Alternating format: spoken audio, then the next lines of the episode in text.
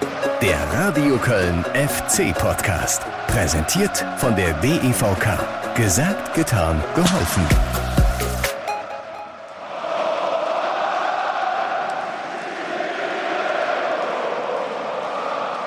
Affengeil. Und ich habe gesagt, äh, wir müssen als Verein einen gemeinsamen Weg gehen und war einfach schön zu sehen, wie dann das ganze Stadion hinter der Mannschaft gestanden hat und sie vor allen Dingen dann auch in einer schwierigen Situation nach vorne gepeitscht hat. Und ähm, ja, ich freue mich für uns alle. Europapokal, das ist Musik in meinen Ohren und welche Wohltat. Ich sehe es genauso wie Steffen Baumgart. So und nicht anders geht Europapokal. Das war Köln, das war der FC, das waren die wahren Fans, die dieses Conference League Spiel gegen Slowacko zu einem Fußballfest gemacht und damit ein ganz wichtiges Zeichen gesetzt haben. Eine Woche nach diesen schrecklichen Ausschreitungen in Nizza. Ich habe ausführlich darüber in der vergangenen Folge mit euch gesprochen. Es gibt auch nach wie vor viel aufzuarbeiten. Das ist ja nicht vom Tisch. Inzwischen sollen erste Gewalttäter von der Polizei identifiziert worden sein. Das Thema wird uns also noch weiter begleiten. Aber ich bin einfach froh, dass ich in dieser Folge des FC-Podcasts wieder ganz, ganz viel über Fußball reden darf. Und damit seid willkommen. Schön, dass ihr dabei seid. Äh, wir tauchen gleich selbstverständlich nochmal gemeinsam so richtig tief ein in diesen tollen Europapokalabend in Müngersdorf. Hören viele FC-Stimmen, alle Tore aus der Live-Übertragung im FC-Radio. Es wartet außerdem ein Interview auf euch mit Torwarttrainer Uwe Gospodarik über die Nummer 1 des FC, Marvin Schwäbe, der seit Monaten ganz starke Leistungen zeigt, auch wieder gegen Slowacko. Und äh, vielleicht ist er ja sogar bald ein Thema für die Nationalmannschaft. Fragezeichen. Uwe hat auf jeden Fall die Nummer von Hansi Flick, hat er mir erzählt. Also das alles gleich. Jetzt aber erstmal Bundesliga. Denn am vergangenen Sonntagabend ist der 1. FC Köln ja beim Tabellenletzten VfL Bochum angetreten und hat immerhin einen Punkt wieder mitgenommen. Nach einem erneuten frühen Rückstand. Ja, oder eher nur einen Punkt. Hier sind jetzt für euch erstmal die Höhepunkte aus dem FC-Radio VfL Bochum gegen den ersten FC Köln. Endlich wieder Stimmung an der Kastropper Straße. Grönemeyer hat hier gerade Bochum gesungen und die Fans haben natürlich mitgesungen. Stadion ist annähernd ausverkauft, 23.500 gehen insgesamt rein. Am schönsten klingen aber natürlich die Rot-Weißen da schräg gegenüber von mir im Gästeblock. Die rund 3000 mitgereisten FC-Fans, die jetzt gerade im Hintergrund, ich denke, lautstark hört. Und da kommen sie auch schon. Beide Mannschaften. Ja, ich finde, wir haben ein gutes Spiel gesehen von beiden Mannschaften. Ein sehr rassiges Spiel. Aus meiner Sicht äh, ein Spiel, was wir über weite Strecken überlegen geführt haben. 37 gespielt. Wir warten noch auf die erste Torchance. Soldo probiert es mit dem langen Ball auf Duda der auf Tigges und er leitet schön weiter. Da ist Keins im Strafraum und er wartet eine Sekunde zu lang und wird abgegrätscht vom Gamboa. Neunte Spielminute. Keins lang rein auf den zweiten Pfosten. Skiri wieder in die Mitte, aber dann ist Riemann da, packt zu und schlägt ganz schnell ab auf Simon Zoller raus auf die rechte Seite. Der nimmt den Ball gut an und spielt ihn ins Zentrum. Hofmann links raus. Holtmann startet durch, jetzt kommt der tiefe Ball. Dubicic kommt nicht hinterher. Flanke, Holtmann und das Eigentor! Und das Eigentor! Und ich habe noch nicht mal das Gefühl, dass die Jungs das verschlafen, weil sie sind ja im Spiel. Aber irgendwie schafft der Gegner es dann immer, gerade auch am Anfang, relativ zügig bei uns ein Tor zu machen. Oder wir machen sie mittlerweile selbst.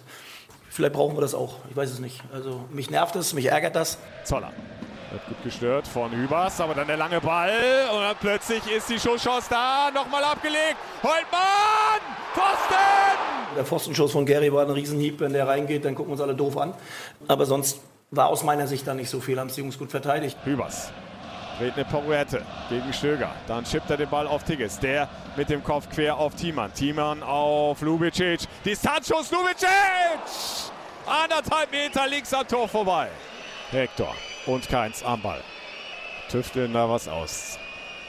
Der FC staffelt sich an der Strafraumgrenze.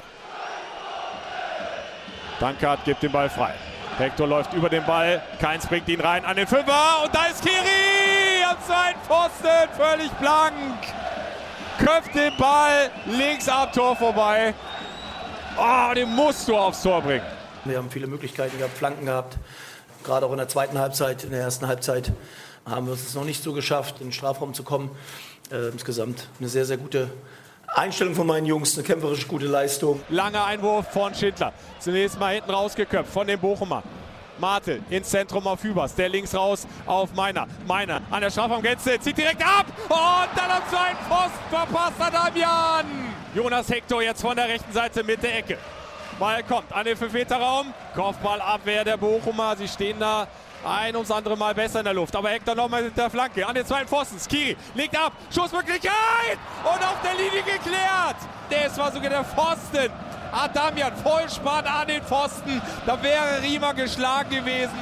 Meiner geht vorbei an Anti Adfei. Zwei schnelle Leute. Pass in den Strafraum. Hector Hector chippt den Ball auf Dietz. Dietz kann ihn nicht festmachen. Nochmal weiter. Jetzt ist die Schuss da. Tor! Es ist doch klar, wenn Linton nochmal mit der Geschwindigkeit kommt, dann bewirkt das was beim Gegner. Und auch da hat er dann den Vorteil, dass der Gegner vielleicht schon müde ist und äh, dass Linton dadurch natürlich noch mehr auffällig spielt. Aber ich glaube, die Entwicklung von Linton ist so, dass er immer mehr in Spielen kommen wird, immer mehr Minuten kriegen wird, auch immer mehr von Anfang an spielen will. 1 zu 1. Der FC hat immerhin wieder einen Punkt, aber geht da noch mehr. Zwei Minuten noch, plus Nachspielzeit. Selbst nach dem Unentschieden die letzte, letzten Minuten dann nochmal weiter versucht auf Sieg zu spielen. Ecke von der linken Seite vor den FC-Fans. Jetzt so ein Standardtor. Und die sind nicht mehr zu halten da, die Rot-Weißen.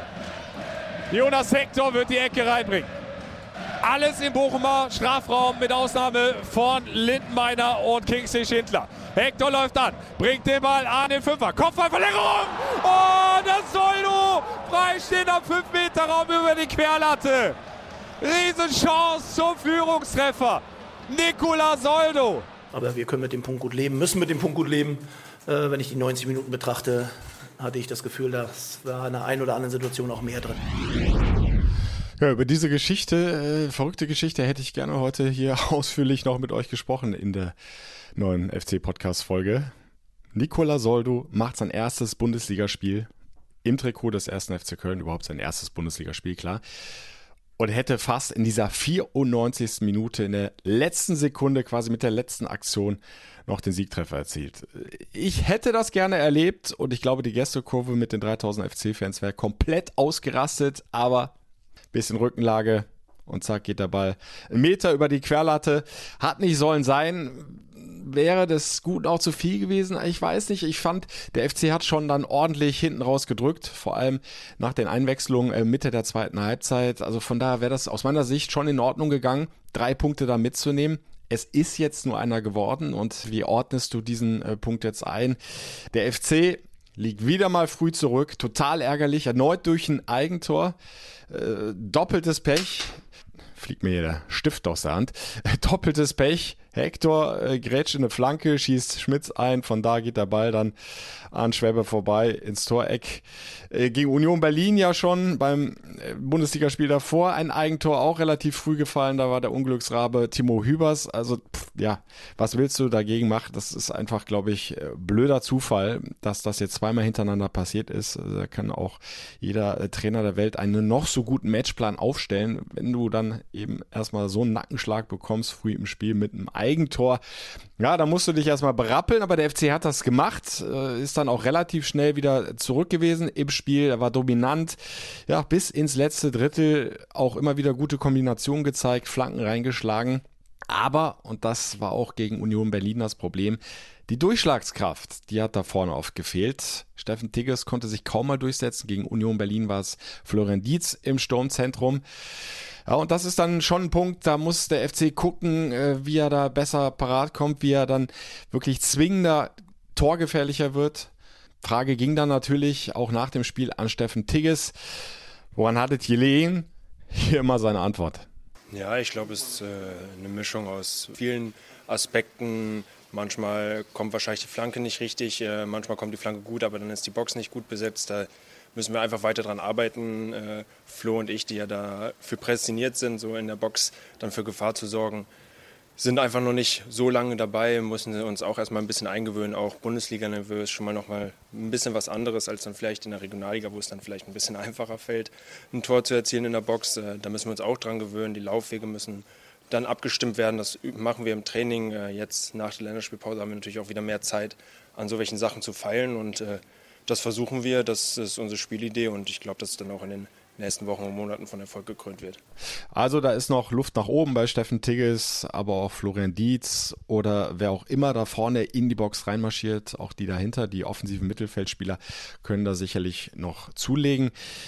Auf der anderen Seite aber nochmal, denke ich, ganz wichtig, positiv festhalten, wieder Comeback-Mentalität gezeigt, nach Rückstand wieder gepunktet, wie schon in Leipzig, in Frankfurt, in Wolfsburg, da war es sogar der Auswärtsdreier also das kannst du dir immer wieder auf die Fahne schreiben. Die Mannschaft ist vier bis fünf Kilometer mehr gelaufen als der VfL Bochum, hat deutlich mehr Zweikämpfe gewonnen, viele Flanken reingeschlagen, vor allem hinten raus dann viele Torabschlüsse. Also ich glaube, man kann der Mannschaft keinen großen Vorwurf machen, außer eben diesen, dass sie vorne dann noch zwingender, konsequenter sein müssen, vielleicht auch noch ein bisschen konzentrierter im Torabschluss in einer oder anderen Situation, dann nicht zu hektisch werden. Aber hey, wenn alles klappen würde, würde der FC jetzt äh, vermutlich äh, nicht nur auf, nur in Anführungsstrichen, auf Tabellenplatz 9 stehen, sondern ganz weit oben. Vermutlich sogar vor den Bayern. Die hätten wir ja kriegen können, ne? mit einem Auswärtssieg in Bochum. Äh, wäre der FC tatsächlich punktemäßig gleichgezogen mit dem FC Bayern München nach dem siebten Spieltag. Okay, das hat jetzt nicht ganz geklappt. Wäre in den Augen von Trainer Steffen Baumgart aber vermutlich dann auch nur eine schöne Momentaufnahme gewesen, wie es dann immer so schön heißt. Steffen Baumgart sieht das große Ganze und weil ja jetzt die Länderspielpause ansteht, äh, kann man ja durchaus auch mal ein Zwischenfazit ziehen.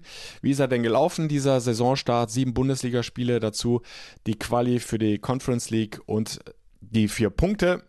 Reden ja auch gleich nochmal dann drüber, über diesen Heimsieg gegen Slowacko. Ja, und äh, Steffen Baumgart ist da äh, durchaus sehr, sehr zufrieden mit der Entwicklung, die seine Mannschaft in dieser noch jungen Saison genommen hat bislang. Ich bin mehr als zufrieden mit dem ganzen Auftreten der Mannschaft, bisher auch in allen Wettbewerben. Ähm, sie haben nicht ein Spiel in irgendeiner Form verschenkt oder waren nicht am Limit. Äh, und solange du mit Mannschaft äh, oder mit der Mannschaft arbeitest und sie am Limit arbeitet, ähm, sehen sie den Trainer zufrieden. Und ähm, ich finde, die Jungs haben auch da wieder einen kleinen Schritt gemacht. Im Moment fehlt uns einfach in der einen oder anderen Situation, ähm, ich sag mal, die Kaltschnäuzigkeit und dann auch vielleicht die Ruhe vom Tor. Wenn wir uns dann angucken, wen wir abgegeben haben und wer jetzt da vorne spielt, machen die Jungs gerade im Moment eine sehr, sehr gute Entwicklung durch. Ja, Anthony Modest äh, kannst du nicht mal eben so eins zu eins ersetzen. Steffen Tigges, das muss man ja immer wieder dazu sagen, und auch Florian Dietz kommen aus der Regionalliga. Äh, Steffen hat es ja auch in diesem Interviewton äh, nochmal angeführt. Äh, da ist eben äh, viel Luft dazwischen, zwischen Regionalliga und Bundesliga. Diesen Sprung, den musst du erstmal meistern, aber sie arbeiten sich rein. Äh, Florian Dietz hat schon seine Tore erzielt, sowohl in der Bundesliga als auch in der Conference League. Steffen Tigges wartet noch auf seinen ersten Bundesliga-Treffer, aber immerhin auch in der Conference League hat er geknipst. Ja, und ich traue Steffen Baumgart äh, das absolut zu, dass er die beiden Jungs noch genau dahin bringt, wo er sie haben will. Muss man den Spielern einfach auch ein bisschen Zeit geben, vor allem wenn sie noch so jung und relativ unerfahren sind, was die erste Fußball-Bundesliga betrifft.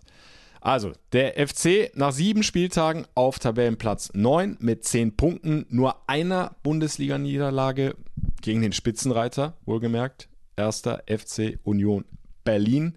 Ansonsten zwei Siege, vier Unentschieden. Beim ein oder anderen Remis wäre vielleicht sogar ein bisschen mehr drin gewesen, aber wollen auf der anderen Seite auch nicht vergessen, dass so manche enge Entscheidung dann auch mal zugunsten des ersten FC Köln gefallen ist. Unterm Strich für mich eine sehr gute Ausgangslage nach äh, sieben Spieltagen. Ein schönes Zwischenfazit. Äh, auch ich sehe die Entwicklung der Mannschaft richtig gut. Sie führen das fort aus der vergangenen Saison, diese Tugenden, diese Laufbereitschaft, diese Leidenschaft, äh, den Mut nach vorne zu spielen. Ja, und in der einen oder anderen Kombination, im einen oder anderen Angriff, finde ich, siehst du dann schon nochmal eine Weiterentwicklung das war nicht so einfach, äh, gegen diese leidenschaftlich kämpfenden Bochumern äh, da spielerisch zu glänzen, aber sie haben es doch immer wieder geschafft, Bochum auseinanderzuspielen, äh, ja, in die Tiefe zu kommen, die Flanken dann reinzubringen. Aber nochmal, was eben gefehlt hat, war dann der Abnehmer in der Box, der Torabschluss. Und da werden sie sicherlich die nächsten Wochen und Monate weiter dran arbeiten. Machen wir also an dieser Stelle den Cut, den Bundesliga-Cut. Geht er in der Bundesliga dann erst am 1. Oktober weiter mit dem Heimspiel im Rhein-Energiestadion gegen Borussia Dortmund gegen den Tabellen Zweiten. Gibt ein Wiedersehen mit zwei Ex-Kölnern, Sally Özcan und mit Anthony Modest. Özcan wird äh, mit großer Wahrscheinlichkeit äh, wobei er jetzt gerade angeschlagen ist, aber wenn er fit sein sollte, in der Startelf stehen. Anthony Modest wackelt ja gerade so ein bisschen, so, so richtig überzeugen konnte er noch nicht im Spiel der Borussen. Und Mukoko hat es äh, besser gemacht, als er eingewechselt worden ist im Derby gegen Schalke, hat er den Siegtreffer erzielt und von daher kann es gut sein, dass Terzic Mukoko dann mal von Beginn an bringt und eben nicht Anthony Modest. So oder so, es wird ein spezielles Spiel werden bei der Rückkehr der beiden Ex-Kölner, äh, die, die so viele Spieler für den FC gemacht haben und äh, ja auch so oft überzeugend starke Leistungen gebracht haben. Aber jetzt weg von der Bundesliga hin zum Europapokal. Was war das schön am vergangenen Donnerstagabend? Dieses Fußballfest im Rhein-Energiestadion, dieses zweite Gruppenspiel gegen den ersten FC Slowatschko. Der FC ja, wollte vor eigenem Publikum unbedingt den Heimdreier und er hat es letzten Endes auch geschafft. Auch wenn es zwischendurch mal ganz schön gewackelt hat trotz einer beruhigenden Führung. Aber hört selbst noch mal rein. Hier sind für euch die Highlights. Erster FC Köln gegen den ersten FC Slowacko. Zweites Spiel der Gruppe D in der Conference League. Bitteschön. Die FC-Fans hören überhaupt nicht mehr auf zu singen. Das habe ich mir gewünscht. So eine Reaktion vom Publikum zeigt Europa, was Köln, was der FC, was die FC-Fans wirklich sind, wie sie ticken. Ganz sicher nicht so wie die wenigen Chaoten, die diese Fußballbühne in Nizza missbraucht haben. Genau so und nicht anders geht Europapokal auf den Rängen. Und jetzt müssen die Jungs da unten nachlegen. Affengeil. Und ich habe gesagt, äh, wir müssen als Verein einen gemeinsamen Weg gehen und war einfach schön zu sehen, wie dann das ganze Stadion hinter der Mannschaft gestanden hat und sie vor allen Dingen dann auch in einer schwierigen Situation nach vorne gepeitscht hat. Und ähm, ja, ich freue mich für uns alle. Jetzt der Kopfball!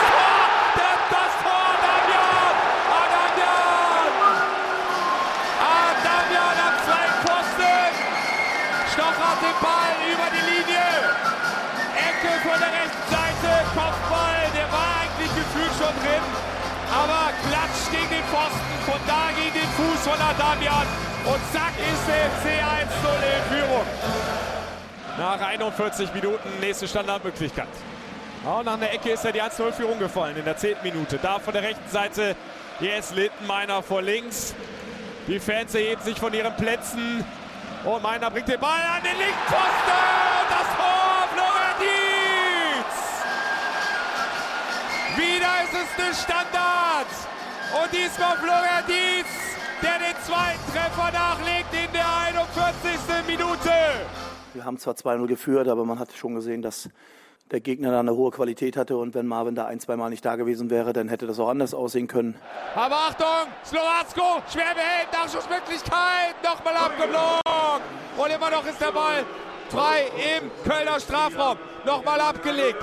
Und Slowacko probiert es mit der Flanke. Kopfballabwehr. Petersen. Jetzt der Konter. Dietz in der Mittellinie. Steckt tief durch in den Lauf von Lubicic. Lubicic ist drin im Strafraum. Lubicic frisst Kelt. In der zweiten Halbzeit sind wir im Hintertreffen geraten und oder im Hintertreffen nicht geraten, sondern haben dann einfach die beiden Tore relativ schnell bekommen. Oslowatzko plötzlich wieder tief drin in der Kölner Hälfte, drin im Strafraum, Abschlussmöglichkeit, geblockt, Nachschuss, Tor, Tor 1 zu 2.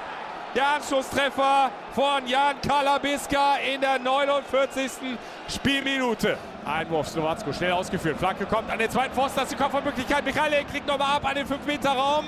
Und dann stehen sie sich selbst im Weg. Aber die Flanke an den zweiten Pfosten, Kopfballabwehr von Petersen. Nachschussmöglichkeit geblockt. Petersen noch mit der Nachschuss. 2-2. 2 zu 2. Ausgleich Slowacko. 52. Minute. Slowacko ist zurück im Spiel. Gleicht aus. Weil der FC da hinten Vogelwild verteidigt. Drei, viermal die Chance hat zu klären. Immer wieder fällt der Ball einem Tschechen vor die Füße. Und dann ist er irgendwann eben drin. Ich glaube, da waren wir alle so ein bisschen durcheinander, haben keine Ruhe reingekriegt und dann haben wir es nicht geschafft, den Gegner, nachdem wir den Ball sogar zwei, dreimal in beiden Situationen aus meiner Sicht schon geblockt hatten, ging der Ball immer wieder vor die Füße und äh, ja, dann hat es zweimal geklingelt. Eine Erklärung dafür habe ich nicht, finde ich aber auch nicht so schnell, muss ich ganz ehrlich sagen. Also, ich hoffe einfach mal, dass dieser Dreierwechsel, Kiri, Hector und Hübers jetzt neu drin auf dem Feld, wieder Ruhe reinbringt ins FC-Spiel, dann wieder mehr Druck ins Offensivspiel. Adamian, jetzt auf Lubicic! Und er hat gefault! Elfmeter! Es gibt Elfmeter! Kommt zur richtigen Zeit, dieser Strafstoß. Aranowski zögert keine Sekunde. Und der Lubicic, der Gefaulte, wird diesen Foul-Elfmeter selbst übernehmen. Gegen Fristak. Hat sich den Ball schon auf den Punkt gelegt. Aus meiner Sicht war es ein klares Foul. Lubicic läuft an. Lubicic trifft und rechts. 3 zu 2 für den ersten FC Köln in der 65. Der FC wieder vorne. Ich war schon so auf mich, dass ich die Chance in der ersten Halbzeit nicht gemacht habe. Ich glaube, da wäre der Sack zu gewesen. Und am Ende habe ich die zwei Dinge gemacht. Ich bin froh, ich bin glücklich, dass wir gewonnen haben. Ja. Skiri, guter Ball raus auf die linke Seite. Lindenmeiner übersportet die Mittellinie. Lindenmeiner, 10, 15, 20 Meter drin, immer noch Lindenmeiner. Zieht vorbei, Pass an den Fünfer, Tor! Tor! Doppelpack!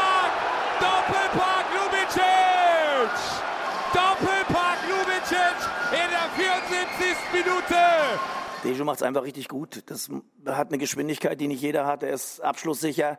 Er kann sich in der ersten Halbzeit schon belohnen mit einem riesen, mit einem riesen Laufweg, mit einem riesen Konter und, und, und da trifft er nicht. Aber ähm, gerade auch beim zweiten Tor, also beim 4-2, das musst du erstmal dann dementsprechend immer wieder hinbekommen, auch das Tempo dann bis zum Ende zu gehen. Und äh, deswegen Dejo sehr gut. Es war ein Fest und schön dabei gewesen zu sein.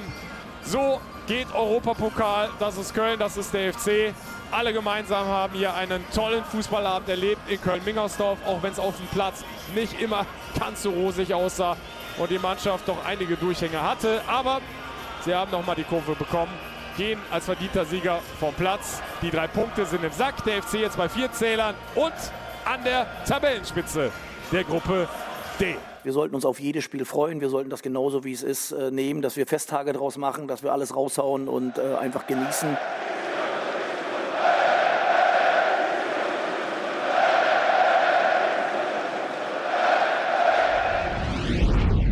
Hey, hey, Spitzenreiter, Spitzenreiter, so sieht's mal aus. Der erste FC Köln führt die Gruppe D in der Conference League tatsächlich an mit vier Punkten. Vor Nizza, vor Belgrad und Slowacko. Das ist doch mal ein schönes äh, Zwischenfazit, was wir da ziehen können. Nach zwei Spieltagen, wohlgemerkt erst. Es kommen noch vier ganz harte Duelle und auch dieses Duell gegen Slowacko war nicht ohne. Das haben wir dann vor allem Anfang der zweiten Halbzeit zu spüren bekommen. Für mich unverständlich äh, während der Live-Reportage, wie der FC da so wegknicken konnte. Auch Trainer Steffen Baumgart hatte keine so richtige Erklärung. Es lag sicherlich auch mit daran, dass auf dem Feld viel Erfahrung, viel Organisation gefehlt hat, weil Leistungsträger wie Jonas Hector, der Kapitän, wie Florian Kainz oder auch Elias Kiri erstmal auf der Bank saßen. Und als die drei reinkamen, nee, stimmt ja gar nicht. Florian Kainz hat überhaupt nicht gespielt. Hübers natürlich ist ja noch eingewechselt worden. Auch er bringt ja schon einiges an Erfahrung mit, ist ein ganz wichtiger Stabilisator da hinten in der Innenverteidigung. Ja, ab dann lief es wieder deutlich besser, im Grunde gleich mit der Aktion auch über die linke Seite. Jonas Hector gab es zumindest mal eine Halbchance, da war wieder viel mehr Druck im Offensivspiel drin. Ja, und so hat der FC dann hinten raus das Ganze dann wieder zu seinen Gunsten gedreht und ist als verdienter Sieger vom Platz gegangen. Und Stichwort Sieger, das muss ich jetzt auch nochmal hervorheben. Sieger sind auch eindeutig die Fans gewesen, die für eine tolle Stimmung gesorgt haben im Rhein-Energiestadion. 100% Leidenschaft. Es war laut, aber es war vor allem friedlich. Und das ist eine ganz wichtige Botschaft. Eine Woche nach den Vorkommnissen in Nizza, die wir weiter im Auge behalten werden müssen. Da ist noch längst nicht alles ausgeräumt, aufgeklärt und ermittelt. Aber nochmal schönes Zeichen, diese rundum positive Stimmung im Rhein-Energiestadion. Ein Fußballfest, so, du, so wie du es dir wünschst, an einem Europapokalabend. Und einer, der auch in diesem Spiel wieder eine ganz wichtige Rolle gespielt hat, weil er ein, zwei richtig große Chancen von Slowacko vereitelt hat, war Marvin Schwäbe. Die Nummer 1 des ersten FC Köln ja, bietet überragende Leistungen von Woche zu Woche, im Grunde schon seit Monaten, ja, im Grunde seit er die Nummer 1 ist. Und deshalb habe ich gedacht, es wird mal höchste Zeit nachzufragen, ja, wie könnte das dann, ne? Wieso ist der Mann in einer derart starken Form? dass er sich selbst von einem richtig dicken Patzer bei RB Leipzig nicht aus der Ruhe bringen lässt. Uwe Gospodarik ist da natürlich genau der richtige Ansprechpartner, der Torwarttrainer des ersten FC Köln. Mit ihm habe ich mich zusammengesetzt, kurz vor dem Auswärtsspiel beim VfL Bochum. Und da dürft ihr jetzt gerne zuhören. Hier das Interview mit Torwarttrainer Uwe Gospodarik, vor allem über die Nummer 1 des ersten FC Köln, Marvin Schwäbe. Wie viel Freude hast du als Torwarttrainer im Moment, wenn du Woche für Woche diese starken Leistungen von Marvin siehst im Stadion? Ja, Freude habe ich natürlich, wenn er ab und zu einen Ball hält, das ist ganz klar. Und äh, wenn man natürlich die Spiele dann auch positiv gestalten, ja, hilft es natürlich auch der ganzen Mannschaft. Überraschend tut es mich jetzt nicht, weil ich äh, die Jungs jeden Tag im Training sehe und ich weiß, was sie können. Wenn sie das natürlich dann Woche für Woche auch in der Bundesliga oder in, in der Conference League zeigen können, äh, ist natürlich noch umso besser.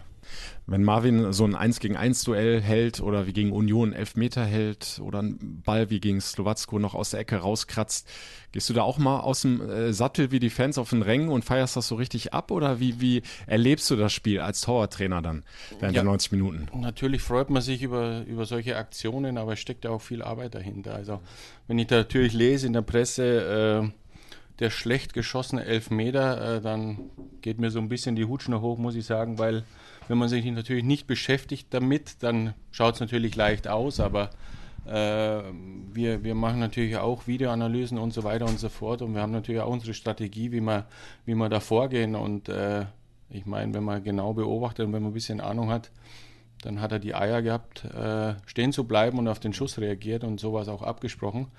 Und dann freut man sich natürlich, wenn auch die Strategie beim Elfmeter aufgeht, ist klar. Du hast gerade schon gesagt, es überrascht dich nicht, dass Marvin diese starken Leistungen bringt. Ähm, die hat er ja auch schon, seit er die Nummer 1 geworden ist, in der vergangenen Saison gezeigt. Aber jetzt hat man das Gefühl, da ist nochmal was passiert. Er hat nochmal einen Sprung gemacht. Empfindest du das auch so, dass da nochmal so ein Leistungssprung gekommen ist bei ihm?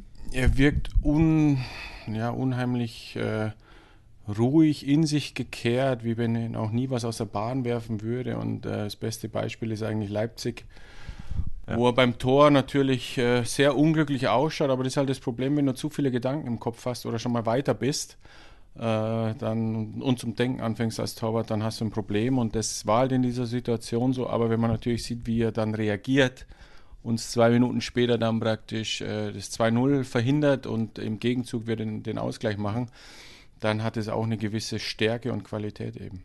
Ja, es, es, war ja dieser Schuss von Werner, der ja. ihm durchflutscht. Genau. Zweiter Spieltag, 36. Minute, habe es mir hier nochmal notiert und äh, vier Minuten später war es dann gegen Nkunku. Genau. Der, Im Gegenzug äh, macht ihr dann das, äh, das 1 zu 1. Ja, genau. ähm, in solchen Momenten entscheidet sich da, ob man ein guter oder ein sehr guter Torhüter ist? Glaube ich schon. Wenn man sowas so, ja. so gut wegsteckt? Glaube ich schon, weil es gibt auch Torhüter, also wie gesagt, ich war ja jahrelang in München, der Manuel Neuer ist ja ähnlich so. Wenn er einen Fehler macht, dann putzt er sich den Mund ab und es geht weiter, weil du kannst es eh nicht mehr rückgängig machen. Du kannst es nur noch besser machen und es gibt halt Torhüter, die denken dann nach. Das ist natürlich das Schlimmste, was du machen kannst, was ich ja vorhin gerade gesagt habe. Und manche, die hier wischen sich wirklich den Mund ab und äh, nächste Aktion und äh, der Marvin ist auch so ein Typ den eigentlich da wenig aus der, aus der Ruhe bringt. Und äh, wie gesagt, wenn mich immer Leute fragen, wie würdest du den charakterisieren, würde ich sagen, ich habe das Gefühl, dass er manchmal Eiswürfel pinkelt. Ja? Und ähm, so, so wirkt er dann auch. Ja. Das heißt, äh, diese Eigenschaft ist ihm quasi in die Wiege gelegt worden oder kann man diese mentale Stärke auch zum gewissen Maße äh, trainieren? Oder ich macht glaube, ihr das auch? Ich glaube, dass äh, dass es schon mit Stärke auch zu tun hat, logischerweise, wenn man von sich auch überzeugt ist. Und äh, ich glaube, wenn du natürlich immer auf einem sehr hohen Niveau trainierst, logischerweise, dann äh, und durch die Szenen, die du im Spiel hast, ein gewisses Selbstbewusstsein aufbaust, dann äh, glaube ich, äh, zeigen sie eben die Leistungen dadurch. Ähm, dieser psychologische Faktor, fließt das denn auch in eure Trainingsarbeit mit ein? Also arbeitet ihr auch an diesem mental, im, im, mentalen Bereich mit den Keepern oder? Im Mentalbereich, sage ich mal, würde ich jetzt nicht unbedingt sagen. Jeder ist natürlich dann auch anders, aber du versuchst natürlich schon in den Einzelgesprächen mit den Jungs dann eben zu reden und auch zu sagen, hör zu, wenn du einen Fehler machst, du kannst es nicht mehr ändern. Lerne daraus, hak's ab und weiter geht's im Endeffekt. Und wie gesagt, er ist halt auch so ein Typ, der schüttelt sich einmal und dann ist es gut. Natürlich, wenn du ein bisschen älter bist und reifer bist, reifst du automatisch auch dann mit den Jahren. Das ist ganz normal. Wenn jetzt ein Junger vielleicht einen Fehler macht, der denkt wieder mehr nach, bis er wieder eine gute Szene hat und so weiter und so fort. Aber wie gesagt, du kannst es nicht ändern, du kannst es nur besser machen. Ja. Äh, besser ist ein gutes Stichwort. Besser geht immer. Wo würdest du sagen, äh, kann Marvin Schwäbe sich noch verbessern? Verbessern kann er sich in, in, in allen Bereichen, sagen wir mal so. Es ist immer Luft nach oben. Es gibt gewisse Feinheiten, wo ich noch hin will mit ihm, die ich auch mit ihm bespreche. Und äh, sagen wir mal, fußballerisch, was wir da hinten drin haben, ist schon für die Bundesliga allerhöchstes Niveau, sage ich mal. Auch im Verbund mit unserer Abwehrreihe. Also das, das läuft sehr gut und der Aufbau läuft hervorragend. Und im Torwart-Spezifischen, wie gesagt, gibt es immer Dinge, die man verbessern kann. Und äh, da sind wir tagtäglich dran. Ja, er ist ja erst 27, für einen Torwart kein Alter, oder? Das beste Alter. Jetzt kommt er langsam. Ja. Ich bin mit Rotwein. Wo würdest du ihn einordnen im Vergleich zu den anderen Torhütern in der Bundesliga? Ist er da inzwischen so unter den Top 5, sage ich mal, schon angekommen? Ich glaube, dass er sich im Endeffekt äh, von niemandem verstecken muss. Ich meine, das Gesamtpaket, das natürlich sehr gut ist. Und äh, jetzt dadurch, dass wir natürlich auch international spielen, kann er sich natürlich auch noch mehr zeigen, was auch gut ist für ihn. Und äh, ich sage mal, es gibt ein gewisses Alter in der Nationalmannschaft und ich glaube, dass es sein Ziel oder unser Ziel auch sein muss, dann äh, als Torwartteam ihn dahin zu hieven, dass er vielleicht da irgendwann mal dran klopfen kann und sagen, hallo, ich bin auch da. Und äh, dann schauen wir mal für die WM jetzt im Herbst wird es wahrscheinlich ein bisschen knapp, aber das es könnte eng werden. Turnieren, aber ne? wie gesagt, äh, es gibt auch Torhüter da, die ein bisschen älter sind und nicht irgendwann muss da auch mal ein Schnitt kommen. Ja. Aber ich glaube dann, äh, wenn er weiterhin die Leistungen zeigt, wie er sie jetzt zeigt, muss ich glaube ich meinen Hansi anrufen. Äh, wie läuft bei euch die Aufarbeitung der Spiele ab? Ähm, viel Video gucken ja. am nächsten Tag? Ja. Viele also Einzelgespräche führen oder? Für mich definitiv viel Video gucken, das ist klar. Egal ob es jetzt beim Marvin oder dann beim Jonas jetzt auch in der U23. Äh, das sind ganz normale Abläufe.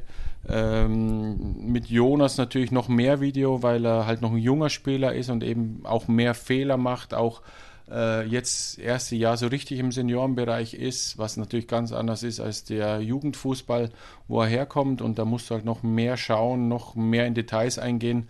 Bei Marvin ist es eigentlich so, dass ich da schon auch Videoanalyse mit ihm mache, aber dann hauptsächlich wirklich nur noch die Schwerpunkte, mhm. aber nicht jetzt nochmal alles da auseinanderlege, weil, äh, ja, also das muss doch nicht sein. Wie würdest du das Verhältnis der Torhüter untereinander beschreiben? Sehr gut. Ja? Also wie gesagt, ich bin hierher gekommen, habe diese Gruppe vorgefunden äh, mit den vier Jungs und äh, jeder weiß, was er zu tun hat. Sie pushen sich äh, jeden Tag im Training. Jetzt durch die englischen Wochen ist natürlich das Training ein bisschen runtergeschraubt, das ist auch normal.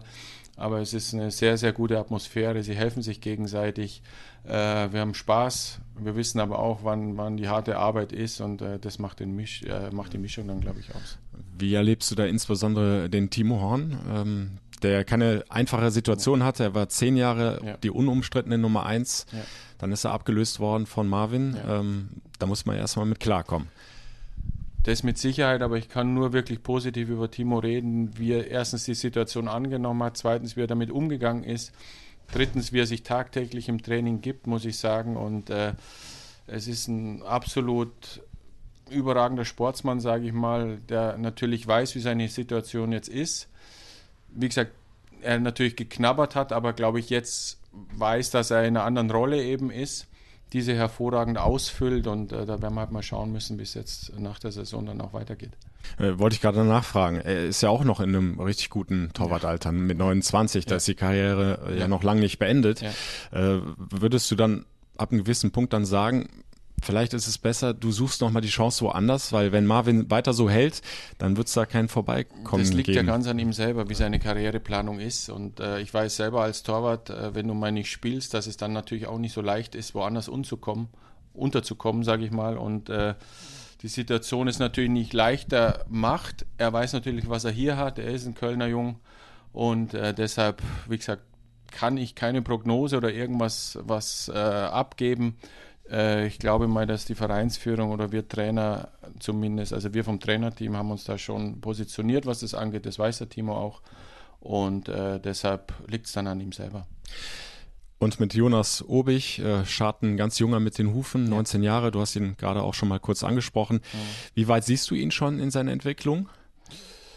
Ja, wie gesagt, er ist jetzt angekommen im Männerfußball und äh, sieht natürlich da auch, dass jede Kleinigkeit, auch wenn es nur die vierte Liga ist, bestraft wird. Und das ist aber ganz gut. Und weil er muss Fehler machen und äh, er darf Fehler machen, aber er muss aus den Fehlern lernen. Und ich glaube, da sind wir auch auf einem ganz guten Weg. Äh, was bei ihm immer ist, ist natürlich junger, junger, aufstrebender Torwart, der sehr, sehr viel möchte. Äh, aber wie gesagt, er muss sich auch Zeit geben und die Zeit bekommt er bei uns auf jeden Fall. Äh, ich sehe es tagtäglich, wie er im, im Training arbeitet, was sehr, sehr gut ist. Und deshalb äh, wird er auch seinen Weg machen, aber wie gesagt, er braucht die Zeit, er braucht die Spielpraxis vor allem, was ganz wichtig ist in dem Alter, was oft vergessen wird, dass einfach die Spiele an sich das Wichtige sind und nicht die Trainingseinheiten, die dann natürlich on top oben drauf kommen. Aber du lernst hauptsächlich in den Spielen, wenn du Fehler machst oder halt gewisse Situationen äh, im Spiel hast, die du gar nicht im Training äh, simulieren kannst. Dann lass uns zum Abschluss noch über dich persönlich sprechen. Ja. Deine zweite Saison jetzt, ähm, noch nicht ganz anderthalb Jahre hier, ja. aber wie hast du die Zeit in Köln bislang erlebt? Fühlt sich der Bayer wohl im Rheinland, in Köln? Ja, das muss ich schon sagen. Ähm, sehr schnelllebig war es natürlich auch. Jetzt natürlich durch die englischen Wochen wird es noch schneller und äh, die Zeit vergeht eigentlich wie im Flug, weil du von einem Spiel zum anderen rennst. Jetzt morgen schon wieder Abschlusstraining für Bochum. Dann haben wir Gott sei Dank mal eine, eine Woche Ruhe, dann kannst, du ein bisschen runterfahren, dann passt es ganz gut. Aber ich muss eins sagen, ich habe äh, noch nie so ein ja, wie soll ich das sagen, ein, Trainerteam erlebt, also das komplette Trainerteam heißt ja so schön Callcenter bei uns, äh, ja. das so harmonisch wirkt und, und äh, wo wir Spaß haben tagtäglich, wo wir aber auch wissen, wo wir den Hebel umlegen müssen, wenn es wieder ernst wird. Aber eben den Spaß nicht verlieren, was ganz wichtig ist, glaube ich. Und äh, ja, es macht unglaublich Spaß, mit den Jungs zu arbeiten. Es greift ein, ein Rädchen ins andere über und ich glaube, das macht dann die die Zusammenarbeit untereinander aus, dass da auch jeder weiß, was er zu tun hat, was sein Aufgabengebiet ist. Und der Steffen, muss ich sagen, moderiert es natürlich hervorragend und äh, gibt uns auch, äh, ja, wie soll ich sagen, das, das Gefühl, dass jeder für seinen Bereich auch zuständig ist hm. und äh, er einem die Freiheit lässt, da sich äh, zu entfalten. Das heißt, die Chancen stehen gut, dass Uwe Gospodarek noch eine ganze Weile in Köln beim FC bleibt. So haben wir es vor zumindest, ja. ja. Also ist ja auch immer wieder mal durchgesickert, dass auch mit den Co-Trainern verlängert werden soll. Ja, ja. ja die da, Gespräche sind jetzt äh, gelaufen im Endeffekt. Jetzt müssen wir halt mal schauen, dass wir es noch zu, zu Papier bringen und dann schauen wir weiter. Danke dir. Gerne. Ja, wird, denke ich, nicht mehr lange dauern, bis auch alle Co-Trainer nochmal längere Verträge in der Tasche haben. Steffen Baumgart hat ja schon vor einiger Zeit verlängert. Ja, und dann ist der FC, äh, was das Trainerteam anbetrifft, sowieso gut aufgestellt und die kommenden Aufgaben können kommen. Und natürlich wird der FC für diese kommenden Aufgaben auch weiter eine starke Nummer 1 brauchen mit Marvin Schwäbe. Und ich habe da ein ziemlich gutes Gefühl, dass der auch weiter abliefern wird. Als nächstes dann im Heimspiel gegen Borussia Dortmund. Ich habe schon erwähnt, 1. Oktober ist es soweit, 15.30 beste Bundesliga-Zeit im Rhein-Energiestadion. Wird ausverkauft sein, klar. Auch der BVB bringt natürlich viele Fans mit ins Stadion. Äh, Freue mich da auch wieder auf eine herausragende Atmosphäre, auf ein sicherlich packendes, spannendes Spiel. Ich denke, beide Mannschaften werden Attacke nach vorne spielen. Also das kann heiter werden. Da wird es sicherlich einiges für mich zum Kommentieren geben. Und ich hoffe, ihr seid dann live dabei im FC-Radio, die kompletten 90 Minuten oder in Ausschnitten bei Radio Köln. Das FC-Radio, ihr kennt das, empfangt ihr über fc-radio.de oder ihr klickt euch direkt rein über die FC-App, da gibt es den entsprechenden Link. Würde mich freuen, wenn wir uns auch da wieder hören. Ansonsten hier im FC-Podcast dann nach der Länderspielpause, nach dem Heimspiel gegen Borussia Dortmund erst wieder, sprich Anfang Oktober, also der Podcast schnauft auch mal tief durch. Steffen Baumgart hat ja der Mannschaft erstmal fünf Tage freigegeben. Von Mittwoch, sprich morgen, bis zum kommenden Montag. Und das dann wird sich wieder konzentriert, intensiv auf das nächste Spiel gegen Borussia Dortmund vorbereitet. Und äh, das sei auch nochmal gesagt, der Oktober, boah, der hat es aber mal richtig in sich. Acht Spiele in 31 Tagen stehen für den ersten FC Köln auf dem Spielplan. Also, da wirst du die Kräfte wieder einteilen müssen. Da wird sicherlich wieder viel rotiert werden in der Startelf von Steffen Baumgart. Aber bislang haben die Jungs das doch richtig gut hingekriegt. Und sie werden das hoffentlich auch weiter tun. Freue mich auf die kommenden Spiele. Vor allem jetzt erstmal auf das Heimspiel gegen Borussia Dortmund. Und sage bis dahin, Madet Jod. Der Radio Köln FC Podcast. Präsentiert von der DEVK. Gesagt, getan, geholfen.